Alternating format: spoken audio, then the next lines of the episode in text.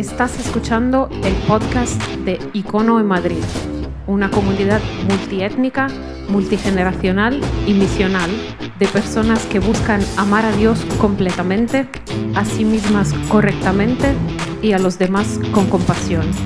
Este es el mensaje del domingo pasado. Muy bien, buenos días, Icono. Pasamos ahora a abrir las escrituras, como acabáis de ver, así que podéis abrirla en Lucas capítulo 8, es donde vamos a aterrizar uh, un rato. Uh, para los que no nos conocemos, me llamo Joel, soy pastor aquí en Icono y después de cantar, después de celebrar la Santa Cena, símbolos que nos recuerdan y nos centran en el camino de Jesús, uh, lo que vamos a hacer ahora es meditar en las escrituras, tratar de rescatar verdades que forjan nuestra vida y no solo para tener información, sino para ser transformados. Así que no solo abrimos las escrituras, abrimos también nuestras mentes, nuestros corazones uh, y nos presentamos con una disposición de, uh, de, querer que Dios nos hable. Eso es lo que queremos hacer cada domingo.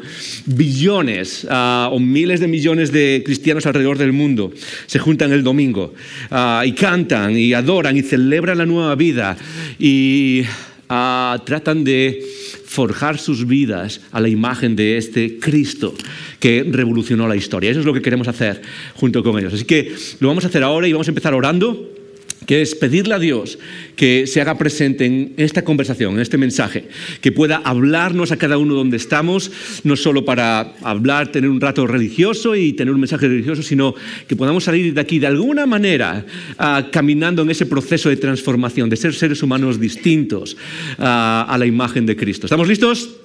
Otra vez, ¿estamos listos? Venga, una vez más, ¿estamos listos?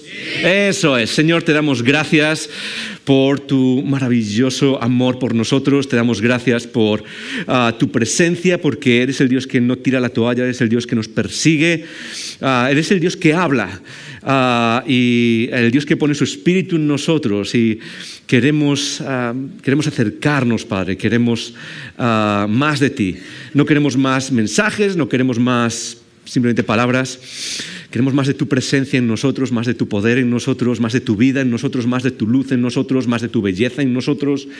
Señor, queremos más transformación uh, para tener vida y vida en abundancia. Así que te pedimos que tú estés presente ahora en este mensaje en cada persona en esta sala, uh, que podamos escucharte hablarnos y que de alguna manera, Señor, con tu espíritu, haciendo lo mismo que has hecho siempre y que Uh, sabemos que lo puedes volver a hacer, Señor.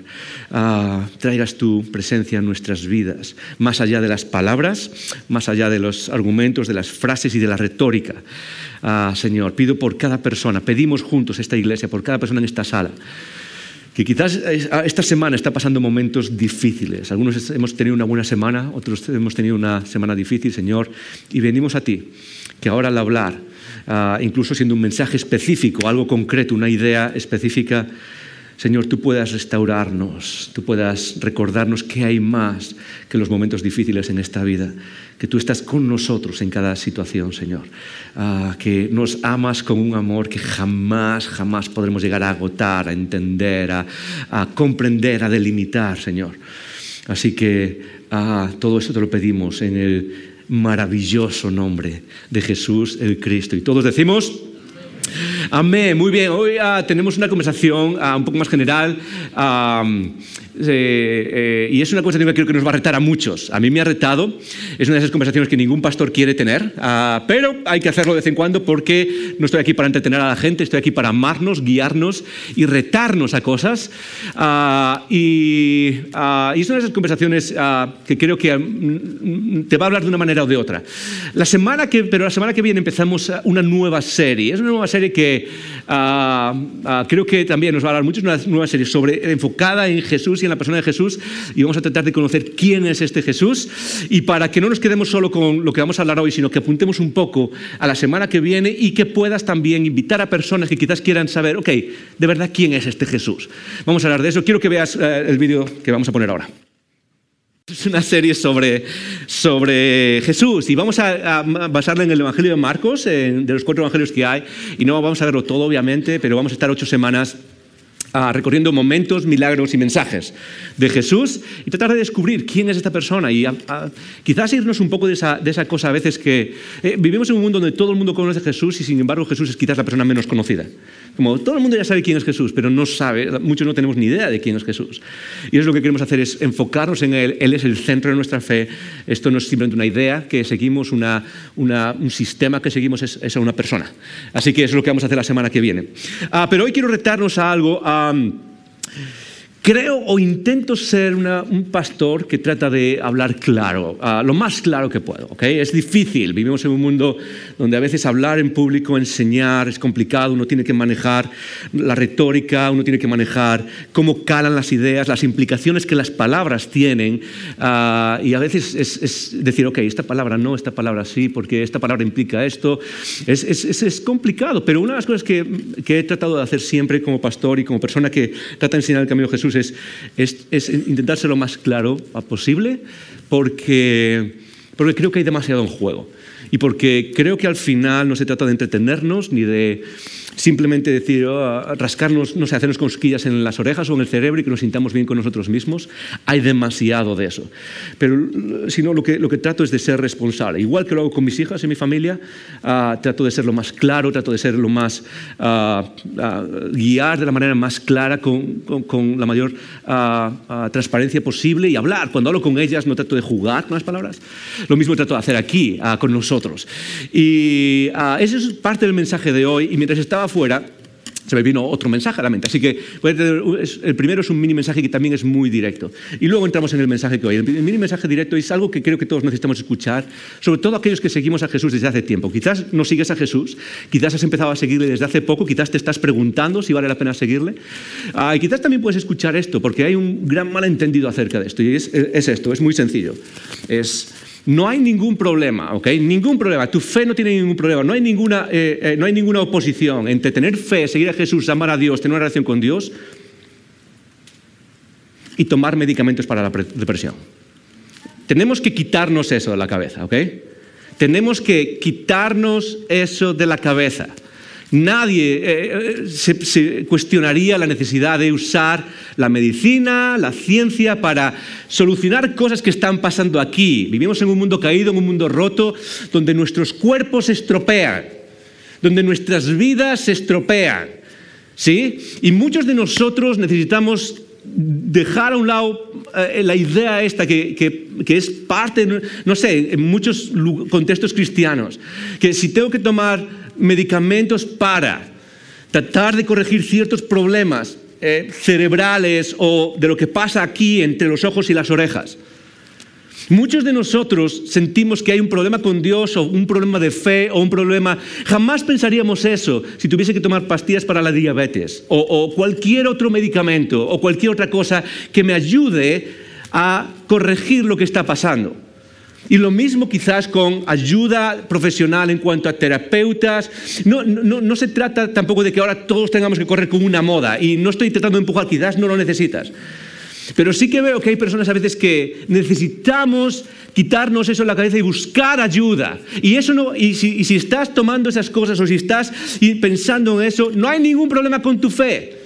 Tu fe tiene otros problemas, quizás que tratamos de resolver como pastor, que trato de hablar, tiene otros problemas. Y de hecho hoy vamos a hablar de uno de esos que es parte de nuestra fe y que quizás es más grande.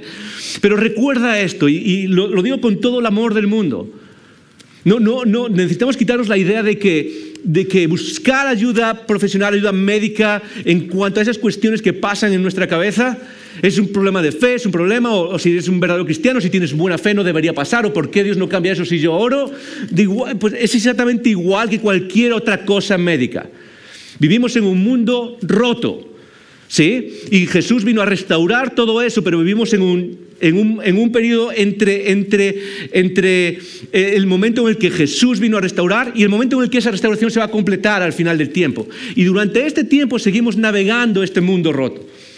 Así que uh, alguno necesita escuchar esto, alguno necesita buscar ayuda, alguno necesita parar de jugar y de, no sé, de, de uh, estropearse a sí mismo más o estropear a su familia o uh, destrozar lo que, lo que ha hecho con su familia o con las personas que ama alrededor, buscar ayuda y dejarse de, de dar vueltas y de pensar que hay algún problema. con esas cosas. Necesitamos ah, saber que Dios puede usar esas cosas, Dios puede usar lo que está a nuestro alrededor, como lo usa con cualquier otro eh, problema que tenemos encima. ¿Estamos claros? ¿Sí? ¿Estamos claros? Ok, perfecto, genial. Ese es el, el primer mensaje que intento que sea claro. El segundo es un mensaje que, en el cual te voy a dar el título al final del mensaje. Te voy a dar el título al final del mensaje porque quiero, ah, quiero retarnos a algo. Ah, para algunos va a ser un mensaje de recuerdo, de refrescar cosas que ya están pasando en tu vida. Para otros va a ser un mensaje de despertar, de, ok, es cierto, me, he dejado un poco en esta área. Para otros va a ser un mensaje que sea como un, pequeño, no sé, un pinchazo en, en la comodidad que tenemos y, y quizás sea algo que te haga pensar, que nos haga pensar a todos, y eso es lo que quiero, básicamente, que nos mueva como iglesia, que nos mueva hacia el futuro y que podamos ver ese futuro que quizás todos queremos ver. Una de las cosas que necesitamos recordar es que a lo largo de la historia la iglesia ha hecho cosas asombrosas en el nombre de Jesús. La iglesia, esta palabra general, y, quizás es difícil cada uno tiene su imagen en la cabeza cuando hablamos de la palabra iglesia, ¿sí? Pero este movimiento, la iglesia, estoy hablando aquí cuando hablo de la iglesia, hablo del movimiento de Jesús que empezó con Cristo, siguió con sus discípulos, apóstoles, y que luego pasó dos mil años de historia, ese movimiento general, con distintas denominaciones, con distintas formas de expresarse, pero en general la iglesia ha hecho cosas asombrosas.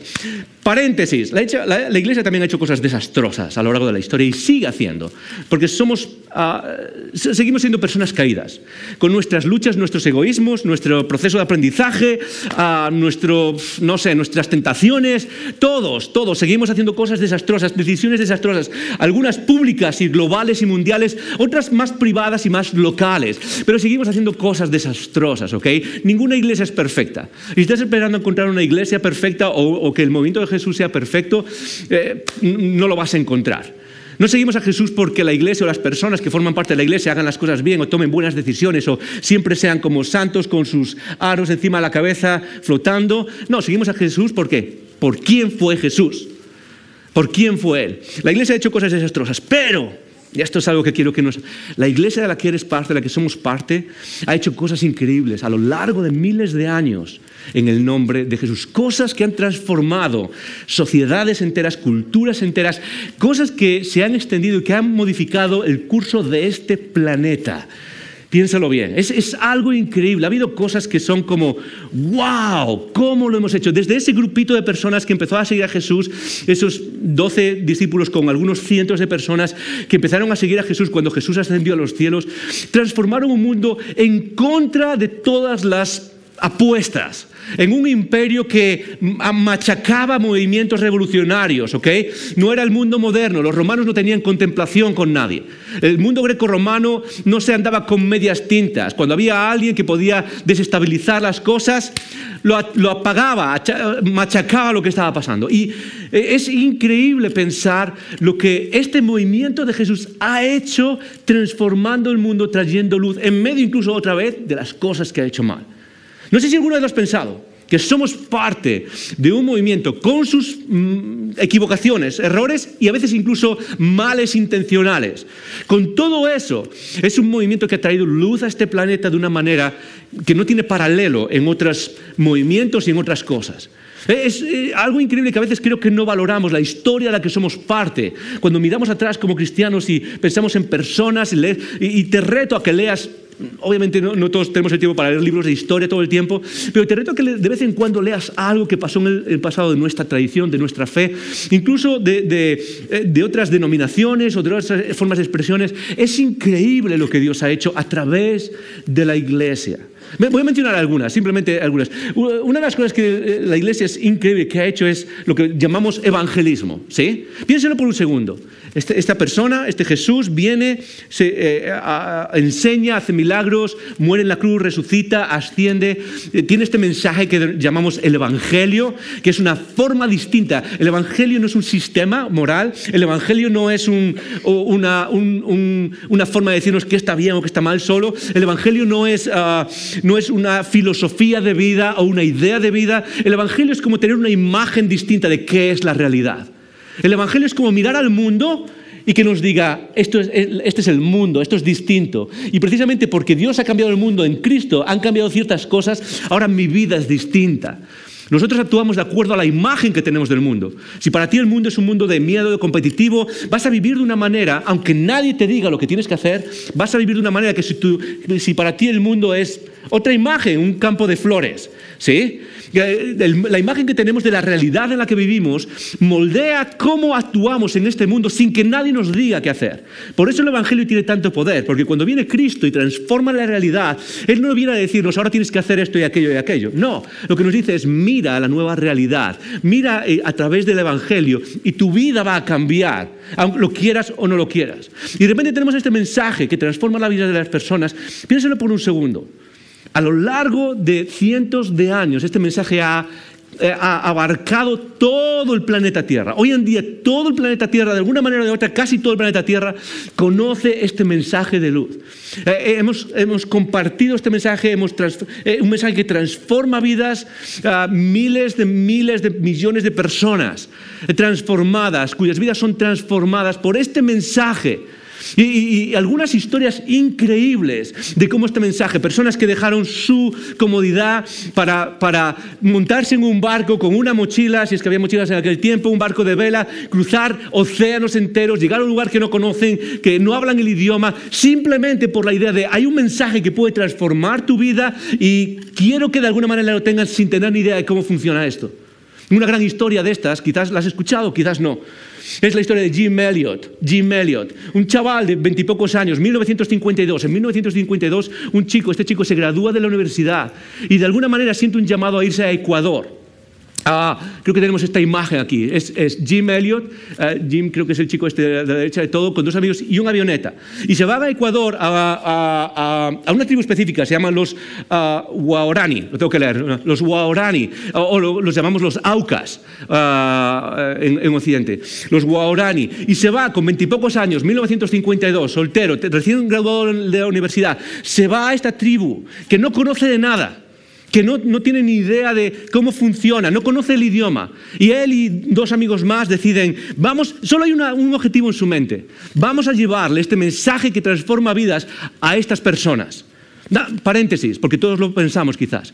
Muchas veces no se ha hecho bien lo de llevar el mensaje a otras culturas. Se ha camuflado de imperialismo, se ha camuflado de otras cosas. Es cierto, la verdad muchas veces no se ha hecho bien, pero en la mayoría de las cosas de la historia se ha hecho muy bien. Por ejemplo, estas personas. Ah, lo único que querían es llevar el mensaje y desarrollar una estrategia, era volar con una avioneta por encima de donde estaba la tribu, simplemente con una avioneta, ah, tratando de dejarse ver, enseñándose, eh, abriendo la puerta y mostrándose, y tenían un megáfono con el que decían cosas sin saber lo que estaba pasando allí abajo, día tras día, día tras día, día tras día, año tras año, y vienen a mostrar el mensaje de Jesús a estas personas. ¿Y qué pasó? Cuatro años después, 1956, la misma tribu, diez personas de esta tribu, un día aterrizan en, medio de un río, en una isleta que había en medio de un río, aterrizan, se bajan, estas personas se acercan, parece que todo está saliendo bien y de repente estas personas se cargan a, las tres, a los tres misioneros. Eh, se cargan, ah, sobrevive su mujer, Elizabeth Elliot, y su hija, una hija pequeña de menos de dos años. Y ahí se acabó toda la historia. Ahí se acabó.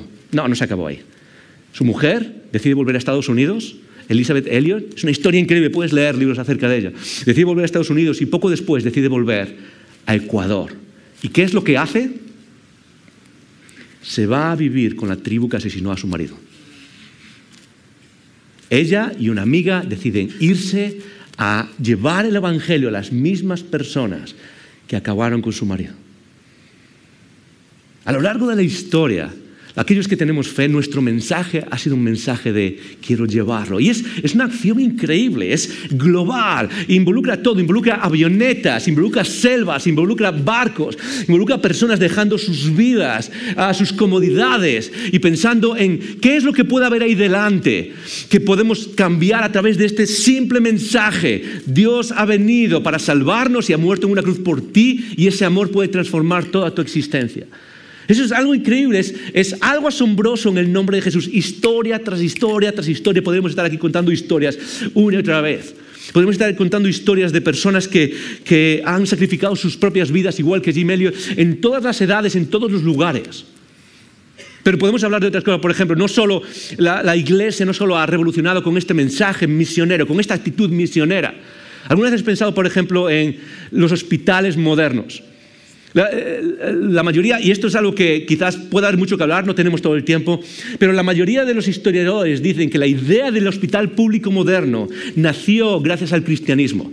Nació gracias a la, la, la cosmovisión judeo-cristiana, no la medicina. La medicina es mucho anterior. La medicina, la idea de estudiar para buscar remedios a, a, a problemas físicos, eso ya lo había en Egipto, lo había en Mesopotamia, lo había en China, eso ya viene mucho antes. Pero la, la idea, eh, a lo largo de la historia, la idea principal es que muchos de eh, estos médicos actuaban de manera personal, de manera privada, y era más en, en, en, alrededor de visitas a personas, y luego, después de tratar de curar eso, eh, era, la persona estaba en su casa, se quedaba en su casa, y normalmente, sobre todo en el Imperio Romano, en el lugar donde el cristianismo se extiende, en el Imperio Romano la medicina, esta medicina se aplicaba sobre todo a las personas que tenían dinero y luego a sus esclavos y sus familias, sus hijos y sus uh, mujeres. Eh, básicamente era eso. Uh, había dos, no, no, había clase media en aquel tiempo y normalmente era solo la clase alta y luego sus esclavos y sus uh, personas que servían, eran los que tenían acceso a estos médicos. Pero no existía tal cosa como el hospital público para, para tratar a personas extrañas. Eso no existía. De hecho, Uh, algunos historiadores, por ejemplo, muestran como esta idea de hospital público donde la gente puede ir a un lugar y quedarse y es como un extraño. Nació en el siglo IV con un cristiano que se llamaba eh, Basilio el Grande. Basilio el Grande. Y Gregorio Nizancio escribe sobre esta persona y dice que este, esta, eh, esta persona lo que hizo fue Básicamente crear los primeros hospitales o crear como alrededor de los monasterios y los llamaba, eh, esto era el cielo en la tierra, decía. Esto era el cielo en la tierra. Personas extrañas podían venir, ser tratadas, estar en una habitación durante el tiempo que fuese necesario, tanto si tenían dinero como si no, y luego volverse a sus casas. Y eso empieza, ¿por qué? ¿Por qué empieza eso? ¿Por qué alguien decide hacer eso? ¿Porque era bonito? No. Muchos historiadores trazan esa idea a algo fundamental en el cristianismo que se dice en 1 Timoteo 3.2. En 1 Timoteo se le dice a los pastores o supervisores que tienen que ser, una palabra que nos encanta aquí, hospitalarios. Hospitalarios. ¿Te suena esa palabra? Hospitalario. Tiene la misma raíz que hospital. ¿Sí? Y que tienen que ser hospitales. Así que se desarrolla una tradición en la que los pastores abren sus casas, en los que los pastores reciben a personas. Uh, y por favor, no te presentes en mi casa esta tarde. No, es broma, es broma. A los pastores se les dice que tienen que ser hospitalarios.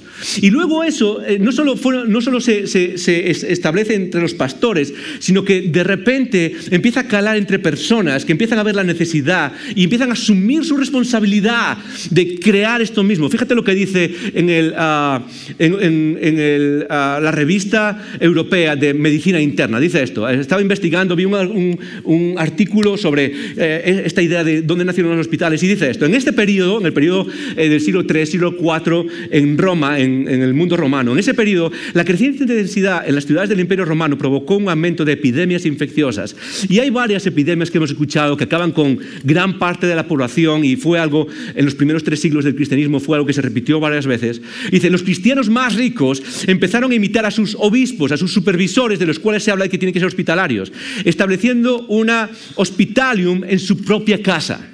Y de repente eso empieza a hablar de cómo servimos a las personas. De hecho, parte de la historia de la iglesia lo que dice es que el cristianismo se ganó, se ganó al imperio romano no necesariamente por sus doctrinas y su capacidad de hablar, sino por su capacidad de estar presente cuando todo el mundo huía de las epidemias.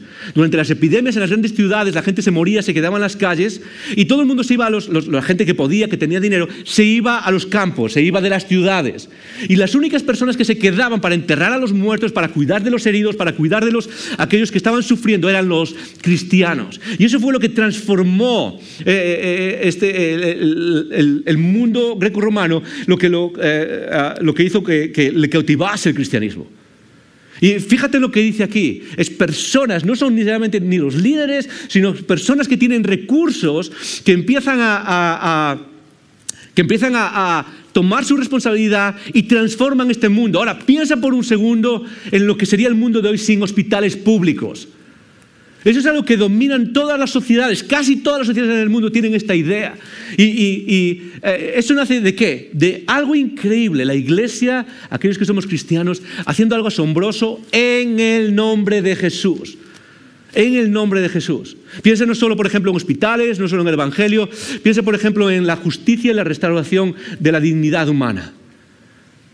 Ah, una de las ideas que manejamos en el mundo de hoy es la caridad. La idea de, eh, usar lo que tengo para que otras personas, sobre todo personas en, desventaja, extraños, completamente extraños, que viven a miles de kilómetros de nosotros, puedan tener vidas mejores. No sé si lo has pensado alguna vez, pero esa era una debilidad en el imperio romano. La caridad no era una virtud, era una debilidad en el imperio romano. Y en medio de todo eso vinieron aquellos que son cristianos y esta idea de justicia en el sentido de no solo yo, sino este niño abandonado o esta persona o esta mujer que, la han abandonado o que la han maltratado. Todas esas ideas que hoy damos por sentado. Empezaron precisamente en este movimiento que se llama cristianismo con sus mejores y sus peores cosas, con sus fallos y sus aciertos. De repente transformaron algo hasta traernos un mundo en el que decimos, wow, wow, hoy en día miles y miles de personas en países de Occidente eh, moviéndose para para mejorar la vida de personas en otros países, en países en guerra, en países en destrucción, en países con problemas económicos sistémicos, en, países con pobreza, en países en desarrollo, en países donde hay enfermedades que se pueden solucionar con, básicamente con una cosa que a mí yo pudiera a, a la farmacia, conseguirla en el momento y eh, ya no tengo esos problemas de enfermedad, en otros lugares se convierten en problemas de vida o muerte. ¿Y cómo llegó a eso? Porque el, el Evangelio nos mueve nos mueve a qué? A servir y a buscar la justicia, no para uno mismo, sino para el otro. Esa idea de justicia que tanto usamos hoy. Es parte, está en nuestro ADN, está en nuestra esencia. La idea de o, vivimos todos justicia o nadie vive esa justicia en cuanto a nuestras vidas, en cuanto a las vidas prácticas.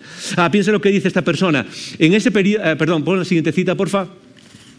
Eso es. Los antiguos romanos estaban perplejos ante la forma en que la comunidad cristiana daba a los pobres, atendía a los prisioneros y cuidaba de los huérfanos y las viudas. A través de la acción social, a través de los programas, a través de las donaciones o donativos. E, e, eso era algo impensable en una cultura y de repente viene esta gente y transforma el mundo para un mundo que hoy damos por sentado.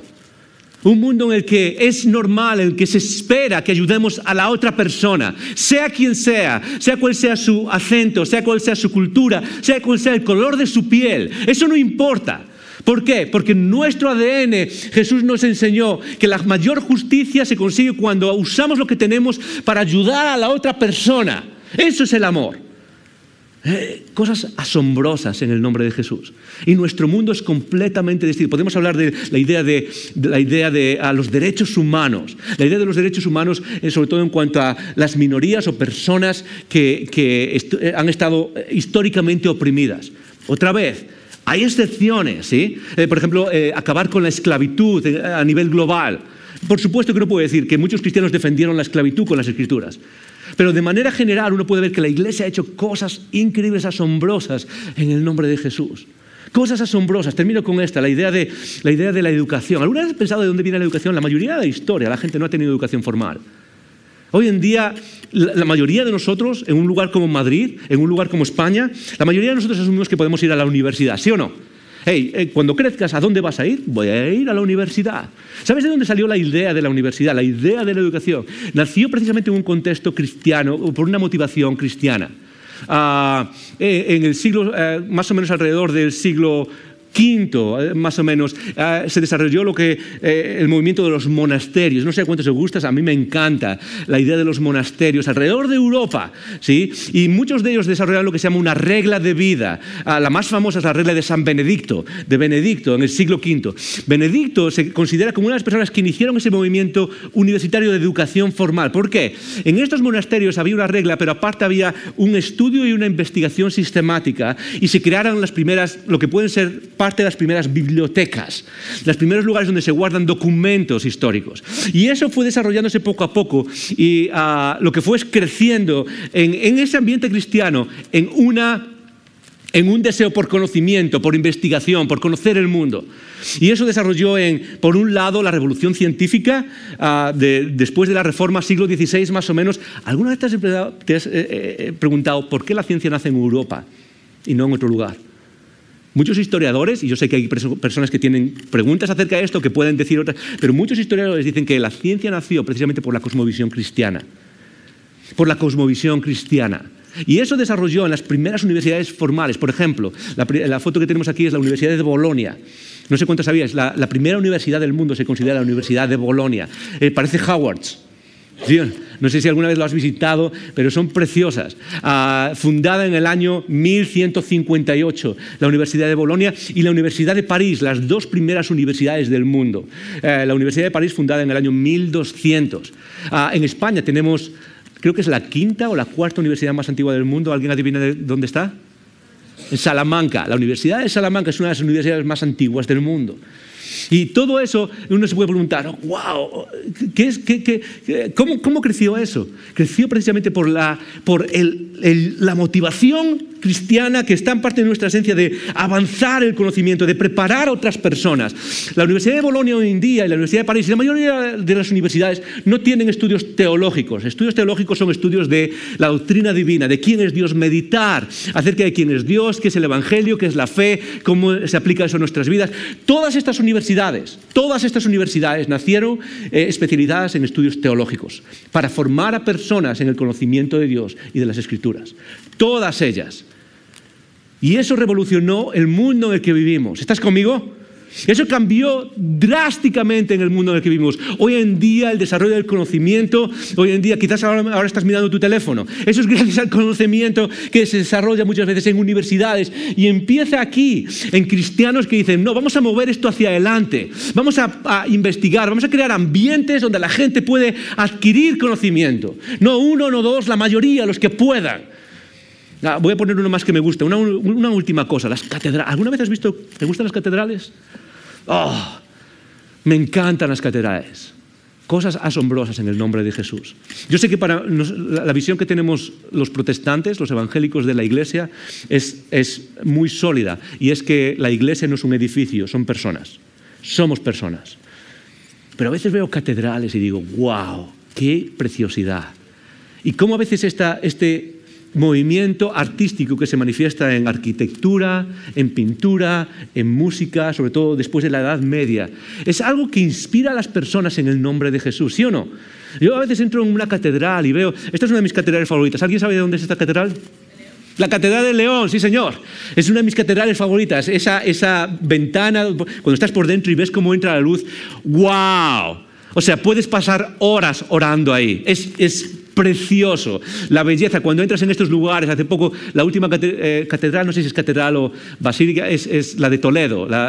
entras ahí eh, y es como meterse en otro mundo que te recuerda. algo que hay más allá de nuestra vida, ¿sí o no? Del día a día. Y, cuando caminas por un sitio y ves estas, estas, estas obras maestras, y dices, wow, eh, de, alguna manera lo conectas y, es como que tu mente puede ir a, hay algo más ahí. Eh, eh, el arte tiene ese poder de guiar nuestras vidas y hubo un tiempo en que había un arte increíble. ¿Cuál es la pintura más cara de la historia? El cuadro más caro de la historia lo, pintó Miguel, Ángel en el año 1500 y es precioso, se llama Salvador, el Salvador del Mundo. Y es un retrato, entre comillas, de Jesús wow, la iglesia ha hecho cosas increíbles a lo largo de la historia. Cosas que han, disfrutado generaciones de personas. Cosas que han disfrutado personas que nunca conocieron los que las iniciaron. Hay personas que iniciaron catedrales que jamás vieron su final. Hay personas que fueron a plantar la semilla del Evangelio que jamás vieron una sola persona convertida y no vieron el fruto de lo que ellos habían hecho. Hay personas que empezaron el movimiento de educación y jamás imaginarían cómo el mundo hoy es un mundo educado. Cosas asombrosas en el nombre de Jesús. Piensa en esta, en esta frase, la iglesia hace lo asombroso en el nombre de Jesús. ¿Sabes? Cuando pienso en esto, cuando pensaba en esto en estas semanas, venían dos preguntas. La primera es simplemente esta, está en mi cabeza ahora mismo, o sea, estuvo en mi cabeza y es, ¿cuándo hemos dejado de hacer eso? ¿Cuándo hemos dejado de buscar lo asombroso en el nombre de Jesús? La segunda, quizás es más pragmática y es a donde quiero llevarnos hoy, es cómo lo hicieron. ¿Cómo lo hicieron? ¿Cómo mil años de historia esas otras iglesias levantaron catedrales, universidades, transformaron pueblos, salvaron vidas de personas, trajeron ideas de justicia? ¿Cómo lo hicieron? Hay muchas respuestas a esa pregunta, ¿cómo lo hicieron? Eh, de hecho, quizás puedo mencionar la primera, a través del Espíritu Santo. Esto no se trata de nosotros solamente, se trata de cómo el Espíritu nos guía y de nuestra sensibilidad a abrirnos y someternos a la guía del Espíritu Santo y a su poder. A su poder simplemente. Es como ser sensibles al Espíritu Santo y vivir bajo su poder. Y cuando uno vive de esa manera, no está quieto. Y yo creo que una de las cosas que se ve en Hechos y en la primera iglesia es cómo el Espíritu Santo nos guía. Podemos decir, ¿cómo lo hicieron? Pues dependiendo, sometiéndose, viviendo bajo el Espíritu Santo. Quizás una buena lección para nosotros. Otra cosa de cómo lo hicieron es entendiendo que sus convicciones, las convicciones de fe, afectan la vida real. O, en palabras de lo que hizo Lidia, lo que dijo Lidia, nos enseñó la semana pasada, que las convicciones de las que hablamos el domingo afectan al lunes, martes, miércoles, jueves, viernes, sábado. ¿Sí o no? Es, entender cómo esto no es simplemente una idea, cómo la fe realmente transforma mi vida, transforma eh, las cosas más prácticas del día a día, transforma absolutamente las decisiones que tomamos con lo que tenemos a nuestro alrededor. Ah, eso es otra forma de verlo y uno puede ver eso en la historia. La, tercera cosa que, podemos ver es que ah, fueron personas, o cómo lo hicieron, cómo transformaron, usando el valor y el autosacrificio. Ah, déjame decirte una cosa, transformar el mundo requiere valor requiere valor. Una virtud cristiana de la que pocas veces hablamos, la idea de vivir con valor, sin miedo. Y hoy en día nos cuesta muchísimo porque la mayoría de las cosas las cambiamos en Twitter. La mayoría de las cosas eh, somos agentes de justicia social en las redes sociales. ¿Por qué? Porque cambiar el mundo ahí fuera requiere pagar un precio real. Cambiar el, mundo en el que vivimos requiere valor y requiere autosacrificio. Cuando quieres hacer el mundo diferente ahí fuera, vas a pagar un precio. En el nombre de Jesús, pagamos un precio. Son algunas cosas las que podemos repasar. Ah, pero hay una, hay una de la que quiero hablar hoy y que creo que es quizás es importante que la recordemos. Creo que todos lo sabemos, pero es algo que mantenemos a veces en un cajón aparte, cerrado, en un lado de nuestra mente. Y es simplemente esto, es que muchas de estas cosas se lograron hacer gracias a la palabra que no se puede mencionar en la iglesia, el dinero. Gracias al dinero. sé que es algo que todos sabemos, pero creo que a veces en nuestra vida de iglesia, en nuestra fe, espiritualizamos tanto las cosas que nos olvidamos que muchas de estas ah, cosas asombrosas que ha hecho la iglesia se hicieron, entre otras cosas, y hay muchos factores que se pueden pero una de esas cosas es porque es, por el movimiento que hubo de proveer financieramente para hacer posibles estas cosas, para hacer posible el avance. En otras palabras, y os dije antes que quería hablar lo más claro que pusiese, la misión de la iglesia cuesta dinero sea donde sea. La misión de la iglesia requiere del Espíritu Santo.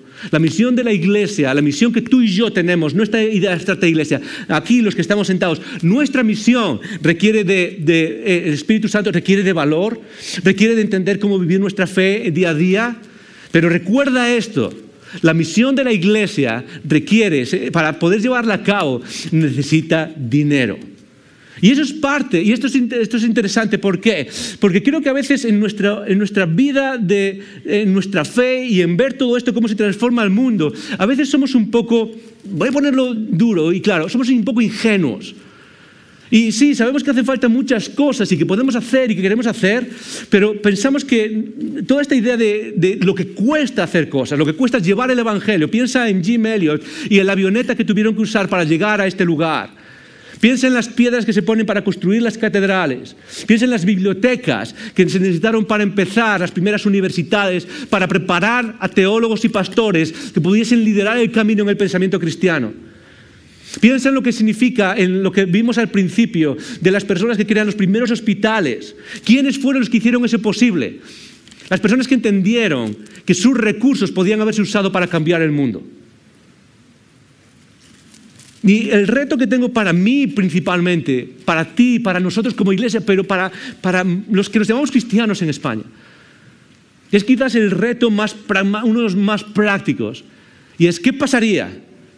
¿Qué pasaría si aquellos que Dios bendice, que aquellos que Dios, que, a los que Dios nos bendice económicamente, decidimos usar esos recursos para avanzar el reino y buscar otra vez lo asombroso en el nombre de Jesús?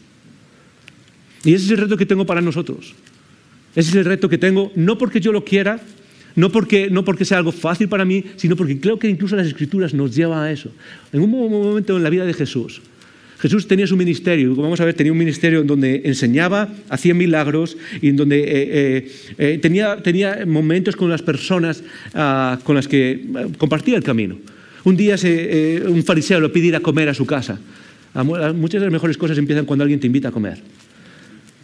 Y alguien le invita a comer, a un fariseo. Y cuando están comiendo, de repente viene una persona, una pecadora.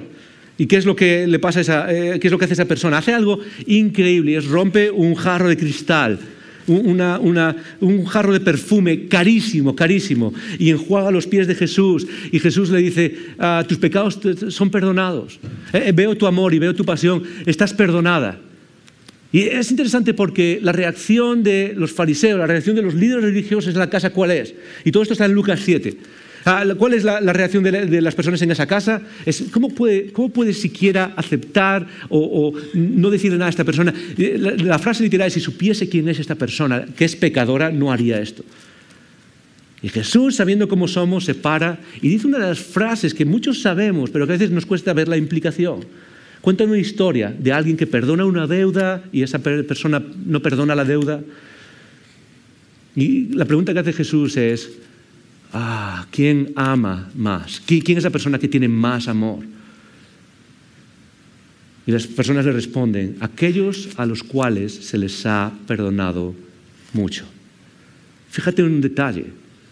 Hay una persona, una mujer, a la cual se le ha perdonado mucho. Y esta persona ama mucho. Ahora, ¿qué significa eso? ¿De qué está hablando? Lucas pone tres versículos después en donde trata de explicarnos qué significa eso.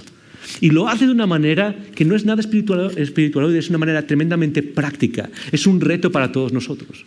En Lucas capítulo 8 dice esto. Después de esto, Jesús estuvo recorriendo todos los pueblos y las aldeas, estuvo ah, proclamando las buenas nuevas del reino y lo acompañaban los doce. Después de este, eh, este, de este, momento en el que Jesús eh, perdona los pecados y enseña acerca del amor y el dar y el perdonar, de repente nos dice, ok, salieron y Jesús se fue en lo que parece ser que es su segundo tour, es decir, volviendo a las mismas aldeas donde ya había estado, ahora viene con los doce y va a predicar el Evangelio. Y la, idea de proclamar el Evangelio en, las narrativas de Jesús involucra no solo hablar, no solo enseñar, por un lado es enseñar, pero involucra también hacer milagros, sanar a personas y liberar a personas. Pero de repente nos cuenta algo que a la primera audiencia les hubiese, les hubiese dado la vuelta a los ojos. A nosotros muchas veces nos pasa, pero a los primeros que escucharon, vieron eh, esta historia, les hubiese dicho, ok, esto no es posible. No solo iban los doce discípulos con él, dice además que iban también algunas mujeres, iban también con algunas mujeres que habían sido sanadas de espíritus malignos y enfermedades. María, a la que llamaban Magdalena, la conocemos, nos suena, ah, y de la que habían salido siete demonios. Juana, esposa de Cuza, administrador de Herodes, y Susana, muchas y, muchas más que le servían con sus propios recursos. Lo, que nos está diciendo básicamente es, hay muchas dimensiones en lo que nos está diciendo. Una de ellas, por ejemplo, podría ser la idea de que mujeres eran parte del grupo de discípulos que iban con Jesús. Y eso era algo realmente raro, sino único en el mundo en el que vivían. Y es como, y, este es uno de los momentos donde empieza la idea de cómo Jesús y el cristianismo valora el papel de la mujer en el ministerio y en el avance del Evangelio. Ah, pero hay dos cosas que quiero resaltar simplemente aquí, que creo que son un reto para nosotros. La primera es simplemente esta, es la conexión que Lucas hace, y esto no se nos puede pasar porque viene ya desde Lucas 7 de la historia que he compartido antes. La conexión que hay entre la transformación que Dios ha hecho en mi vida y cómo doy para que otros experimenten la misma transformación. Eh, no es casualidad que, que Lucas cuando escribe esto menciona que estas personas, estas mujeres que iban con Jesús, habían sido sanadas, habían sido transformadas, sus vidas eran radicalmente distintas. Por ejemplo, se habla de María Magdalena, una mujer de la cual habían salido siete demonios. Eh, yo sé que nos cuesta a todos en el mundo posmoderno, naturalista, hablar de posesión demoníaca y todas esas cosas. No vamos a entrar ahí ahora, pero esto lo que refleja es una persona que estaba perdida en su vida. La idea de siete eh, habla de la idea de, de estar completo, es un número que refleja lo completo en las escrituras y lo que habla es, estaba completamente poseída, su vida era un desastre. No, no estaba simplemente poseída y iba a trabajar todos los días, cogía el autobús, se tomaba su café, pero de vez en cuando digo una locura. No, lo que nos está diciendo es que su vida era un estaba perdida, completamente perdida, completamente, seguramente abandonada, eh, eh, eh, una vida destrozada. Y no es casualidad que Lucas empiece esta, esta idea, después de hablar de una mujer transformada, de una mujer sanada, dice, ok, vamos a pararnos un segundo, porque quiero mostrarte el ejemplo de lo que pasa cuando alguien es transformado. Cuando alguien es transformado de verdad, ¿qué es lo que sucede? ¿Qué es lo que, ¿Cuál es la evidencia real de que ha sido transformada? Y es lo que nos está diciendo Lucas aquí. Jesús se va a proclamar. Y fíjate, Jesús se va a hacer lo que hizo por estas mujeres, ahora va a hacerlo por otras personas. Va a sanar, va a traer el Evangelio, va, a hacer eh, todo eso que hace para transformar la vida de otras personas. Y estas que han sido transformadas, ¿qué es lo que hacen? Lo que hacen es ir con Él y usar sus propios recursos. Voy a usar esa palabra que no nos gusta usar. Usaban su dinero para financiar el ministerio de Jesús. Usaban su dinero para, para cubrir los gastos y el ministerio y la misión que Jesús y los doce tenían. Ahora, piensa en un segundo, piensa en, esto porque creo que a veces se, se nos escapa. ¿Cómo hizo Jesús su ministerio? Eh, dependiendo del Espíritu con valor, enfrentándose a problemas, entendiendo que sus convicciones cambian su vida. Pero lo que nos está diciendo aquí también es que parte de esa misión incluye la financiación directa de personas que han experimentado su transformación. Ah, y estas no eran personas, no era cualquier tipo. María Magdalena era una persona problemática, seguramente no tenía mucho, pero se la incluye entre las personas que financian el ministerio de Jesús. Pero luego se nos menciona otra persona, que es Juana, esposa de Cuza, administrador de Herodes. La palabra administrador es un título técnico que es como el director de finanzas de alguien muy rico. Es alguien que maneja la riqueza de alguien. ¿Sabes esas personas súper ricas que no saben ni cuánto dinero tienen en el banco y que de repente necesitan una persona para que haga sus inversiones y para que mueva su dinero y para que haga sus cosas? Esa era esta persona. Esa era esta persona. Y lo que dice es que esta, esta mujer, que seguramente tenía un estatus muy alto, eh, eh, usaba parte de esas finanzas para qué? Para avanzar el ministerio. y luego se habla de Susana y dice, y muchas más que le servían. Piensa en esto.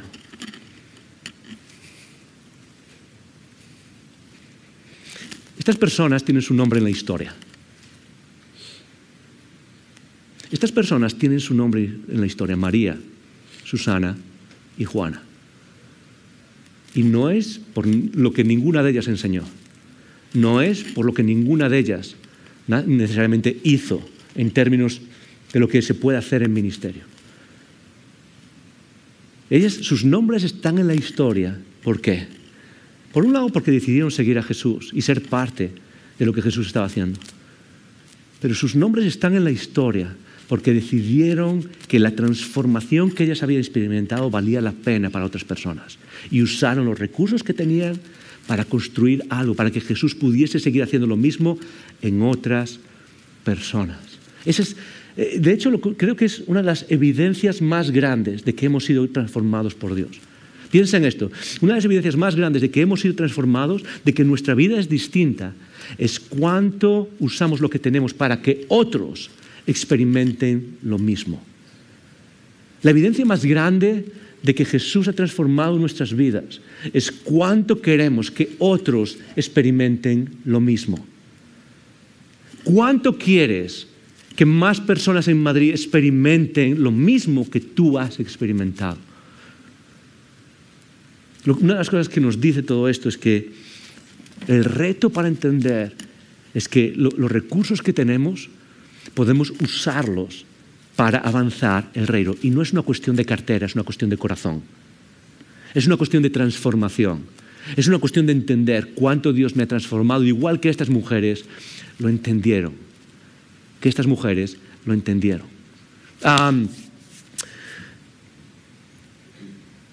Pablo lo dice, dice exactamente lo mismo, años después, escribe exactamente lo mismo, pero lo escribe de otra manera. En 2 Corintios, en 2 Corintios, capítulo 9, Pablo está hablando acerca de estas cosas, del de, eh, ministerio que está haciendo. ¿sí? Ah, ¿Podéis ponerlo en la pantalla, por favor?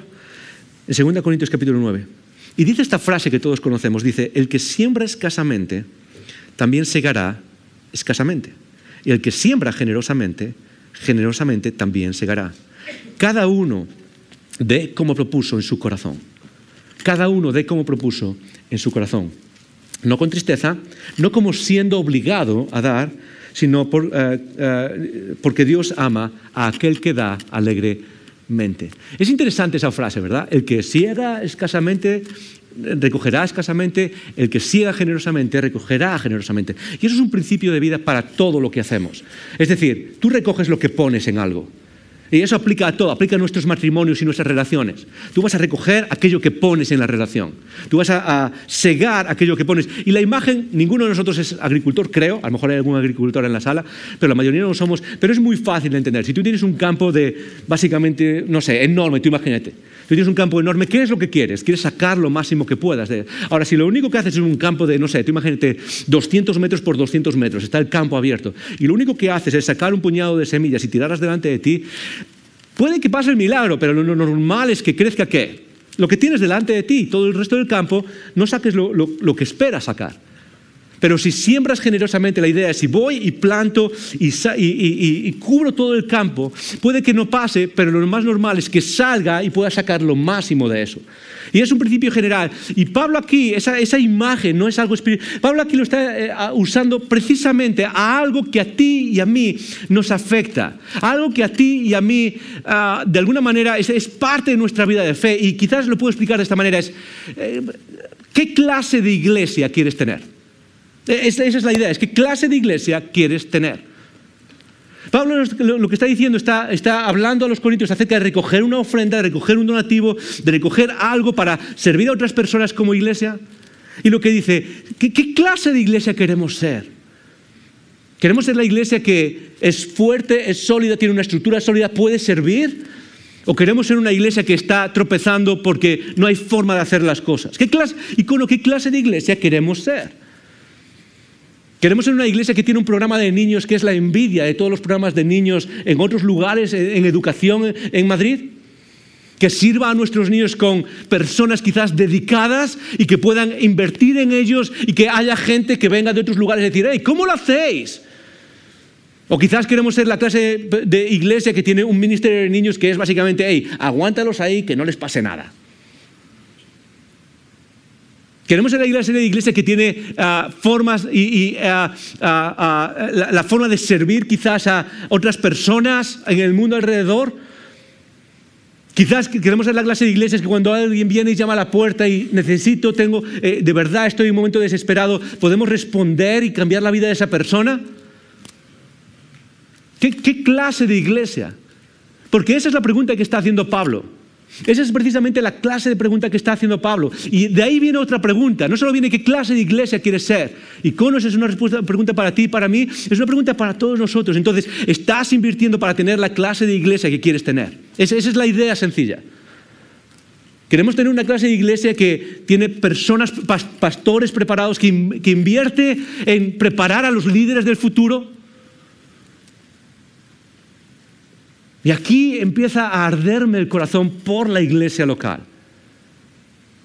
¿Por qué nuestras vidas, no estoy hablando de nadie en personal, ¿ok? No estoy hablando, pero en general, ¿por qué en nuestras vidas la construcción y la fortaleza de la iglesia que nos ayuda a caminar, de la cual somos parte, muchas veces es lo último? Nos conformamos con lo último, ¿sí? ¿Quiénes enseñan? ¿Quiénes dirigen? ¿Quiénes lideran? la persona que, salga de un, que levante la mano. ¿No queremos acaso iglesias donde haya los mejores personas, los mejores profesionales que puedan servirnos? iglesias que se puedan levantar y puedan hacer cosas asombrosas en el nombre de Jesús. Porque el llamado que tenemos, icono, nosotros y todos los demás, es seguir siendo parte de esa tradición que vimos adelante. Empezando por mirar al futuro y decir, Señor, queremos hacer cosas asombrosas en tu nombre. Y hay muchas cosas que necesitamos. Pero una cosa que necesitamos entender o vivir la transformación que Dios ha puesto en nuestras vidas y decir, yo quiero que alguien más, y voy a usar los recursos que tengo, que alguien más experimente eso. Y eso, nos, eso demanda de nosotros. Eso demanda cómo incluso vivimos las finanzas, cómo vivimos lo que tenemos, cómo vivimos a nuestros propios recursos. Todo esto viene en parte motivado por muchas cosas, es por retarnos a una cosa. Pero esta semana estaba leyendo las noticias y vi esta noticia en una página que se llama Protestante Digital. No sé cuántos la conocéis, Protestante Digital. Y esta semana viene esta noticia. Y es que hay un programa histórico en los cristianos eh, eh, de, España que se llama Buenas Noticias. Se emite los domingos a una hora en la que nadie no está levantado aún. Ah, creo.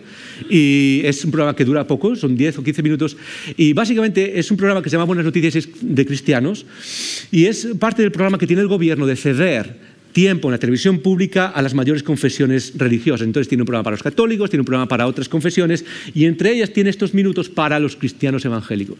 Ahora, lo que dice la noticia es muy sencillo, es que había dos personas trabajando, el gobierno ha decidido recortar el dinero que había y ahora hay una persona para producir todo el programa uh, que se emite cada semana una persona. Ahora, la, noticia ya para empezar no es esa. La, la noticia es que, para empezar, había un programa de televisión que era producido por dos personas. Dos personas.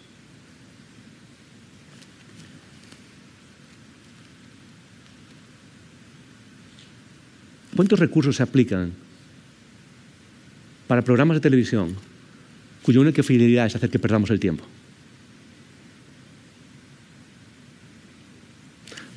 Cuántos recursos se aplican para programas de televisión cuya única finalidad es dividir a la sociedad. ¿Cuánto se invierte en eso? Ahora, ¿por qué los cristianos evangélicos no podemos levantarnos y financiar un programa de televisión que pueda producirse y pueda llevar el mensaje del Evangelio incluso a esquinas donde otros no podemos ir? Da igual si lo ves o no lo ves, no importa eso.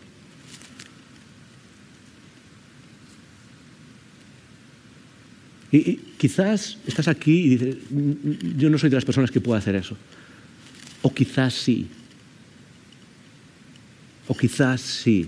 Yo no sé cuál es tu situación. No lo sé. No lo sé. Pero en la misión de la iglesia la misión que va a un mundo que no es neutral, un mundo dominado por tinieblas, un mundo dominado por las fuerzas del mal, un mundo dominado, como dice Pablo en Efesios, por los principados y las potestades que están destrozando vidas, con mensajes que están una y otra vez eh, rompiendo la identidad de los jóvenes, guiando a las personas a confusión en sus vidas, que están guiando mensajes que destrozan familias, que destrozan a personas, que, que llega a un punto en que personas que ya no saben cómo vivir sus vidas, todo eso viene a través de eso. Pero este pequeño pueblo muy feliz no puede financiar un programa de televisión que ya producían dos personas. No sé si sabes lo difícil que es producir todas estas cosas. Y aquí viene el reto para nosotros. Aquí viene el reto para nosotros. Porque quizás el reto, termino con esto, sé que, yo sé que vamos largos ya, muy largos, pero aquí viene el reto. ¿Qué tal si Dios nos está diciendo lo mismo que le dijo Malaquías al pueblo? Cuando Dios le dijo esta palabra tan dura, tan dura, tan dura, me estáis robando. Y el pueblo le dijo, ¿en qué te estamos robando? Y Dios le respondió, en los diezmos y en las ofrendas. Así que este es el reto para ti y para mí. Voy a invitar a la banda que, baje y vamos a tratar de pasar un segundo pensando en esto. Pero ¿cómo podemos hacer? ¿Cómo podemos hacer para volver a soñar y celebrar lo asombroso en el nombre de Jesús? ¿Cómo podemos hacer para seguir viviendo, mirando hacia adelante y seguir esa tradición que logra hacer en este mundo lo asombroso en el nombre de Jesús? Quizás no es en el mundo entero, pero quizás es en este país en el que vivimos, donde podemos mirar hacia adelante y buscar servir, hacer liderar de la misma manera que esta iglesia a lo largo de la historia lo ha hecho. Porque Dios, el Dios que tenemos, sigue siendo el mismo Dios. Y la misión que tenemos sigue siendo la misma misión. Y la oportunidad que tenemos sigue siendo la misma oportunidad. Y las dificultades que hay por delante no son más dificultades que las que enfrentaron nuestros hermanos y hermanas a lo largo de miles de años de historia. Pero quizás la diferencia es cuánto quieres que otros, cuánto quieres que otros experimenten la transformación en Cristo que tú has experimentado. Padre, tú hablas, nosotros escuchamos. Señor, guíanos en tu camino, no nos permitas jugar a ser cristianos, no nos permitas detenernos en lo que tú estás haciendo en este mundo, en nuestro país, en nuestra ciudad. Queremos seguir persiguiendo, Señor, lo asombroso en el nombre de Jesús. Queremos pedirte que nos guíes y nos ayudes a luchar por eso. En el nombre de Jesús y todos decimos...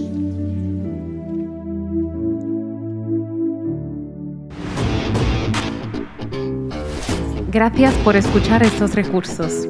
Esperamos que te haya retado y motivado a vivir arriba, adentro y afuera. Recuerda que para conversar sobre estas ideas puedes participar en un icono grupo. Pásate por nuestra página web y encuentra más información. icono.online.